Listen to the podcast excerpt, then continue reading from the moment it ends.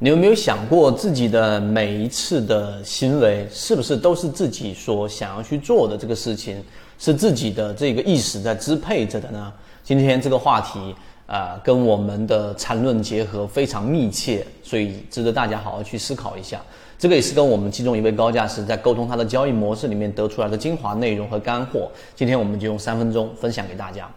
首先，第一个啊，我们从二零一六年就已经开始记录我们每一次自选鱼池里面的整个成功率，以及到现在为止，我们最近期的金鱼报一、金鱼报二、金鱼报三都在出现非常强势的修复。例如说，我们说的一星，我们说的仁和，我们说的克莱等等。这些标的都出现了非常好的一个抗跌能力，并且快速的修复，而且基本上我们所提及的位置都是在成本非常低的一个区域。我们不推荐股票，我们不指导买卖，我们纯粹是在讲交易模型跟方法。所以验证出来，我们的成功率在不断不断的增加，并且我们有从至少在二零一六年到现在为止，二零一九年到现在所有为止的所有痕迹，我们发现一个事情。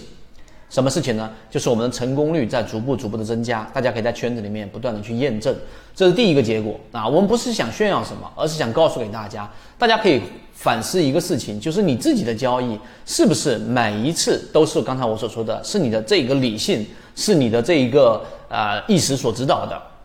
那以前我们说人的大脑就像是一个骑象人，对吧？这个象，这个大象就相当于是我们的情绪和我们的感性认识。而我们是那个骑象人，就是我们的理性，理性能不能驾驭你的感性？那我再说更具体一点啊，第三点，你在交易过程当中是不是啊，经常是做好了很好的计划，然后选好了很好的标的，也做好了这个标准，但是当你进真正进入市场的时候，你发现，哎，A、B、C，你三个自选鱼池里面的标的你都没买。你买的是突然之间冲出来的一个一或者是 F，然后呢，因为某个概念或者是在论坛上某看到某个大 V 的提示，然后你就买了进去。那么这种情况之下是为什么发生呢？其实归根结底就是知行不合一啊，这是第三个我们在讲到的话题。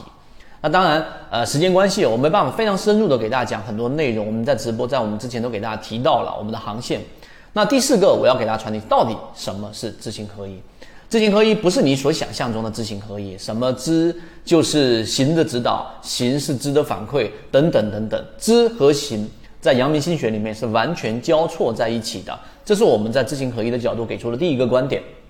第二个，刚才我给大家说的痕迹啊，你有没有想过，禅论里面我们提升我们的成功率，主要是倚倚仗于。我们的这一个缠论，还有我们所提到的左脑护城河。那缠论的第一类型买点，我们先说说第一类型买点的标准。前面出现一个中枢，对吧？前面一个中枢之后，快速的下跌，下跌过程当中，在次级别上形成一个背驰啊。例如说，股价创新低，而 MACD 柱体却不再创新低了。那么这种情况之下，我们可以把它称之为第一类型买点啊，点到即止。那第一类型买点呢，和我们平常去判断的买点不一样。为什么？因为第一类型买点是一个行为，它确实已经进入了下跌区域。这个下跌区域发生了两件事情：第一是它加速下跌；第二是它这个下跌过程当中形成了背驰，就是越跌量能越衰竭，空方力量越衰竭。这个行为就是我们说知行合一当中的行，它是直接展示在我们面前的这样的一个结果。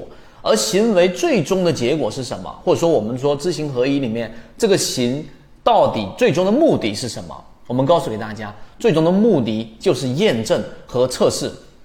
你认真去思考一下，真正去把传习录全部了解，或者说深入解读之后，你会发现这个才是传习录或者说知行合一王阳明心学的一个奥义，就是为了测试。那所有的行为，它都是为了穿过你的思想。进入到本质，那我不说那么悬，那实际上在交易过程当中，这个行为它所反映的是在背后的这个本质，是因为有很多的恐慌盘在溢出，是因为下跌过程当中那一些啊，我们说恐慌的这种套牢筹码也好，恐慌筹码也好，带血筹码也好。已经逐步逐步的被承接完成之后，那么这个下跌的动能，我们说上涨是需要看动能跟主力的，这个动能在逐步逐步的增加，而主力就刚才我说那些筹码在逐步逐步的减少，这个就是第一类型买点所发生的一件事情，所以这个成功率就相对比较高了。再加上我们有护城河，我们有散户割肉模型，这两个重要的航线我们已经交付到大家手上了，所以相对来说成功率就会比较高。